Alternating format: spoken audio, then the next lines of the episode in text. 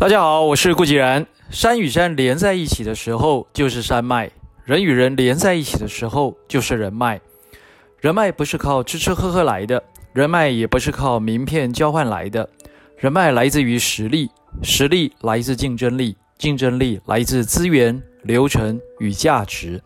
更进一步讲，把你手中的资源透过一套流程或方法，转变成具有市场价值的商品和服务的能力，就是竞争力。手中资源越丰富，竞争力自然越强大。或是懂得运用方法，将手中有限的资源发挥到最大，竞争力也越强大。至于价值，则因人而异，没有客观的标准，能够针对不同的人，切中对方的需求，才会发挥价值。人脉不是人情，人脉有强弱，人情有冷暖。如果误把温度计拿去衡量人脉，得到的将是意外。如果误把压力拿去测试人情，得到的将是无情。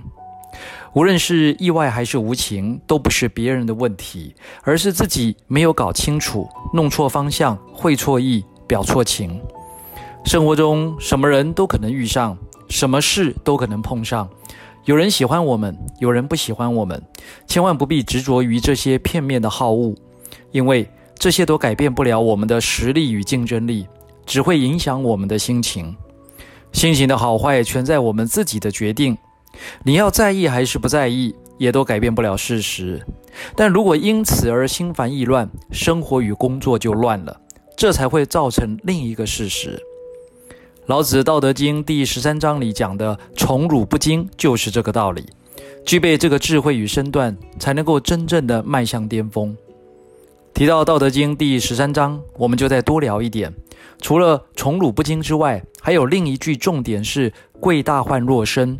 前者讲的是不要有得失心，后者讲的是不要太看重自身。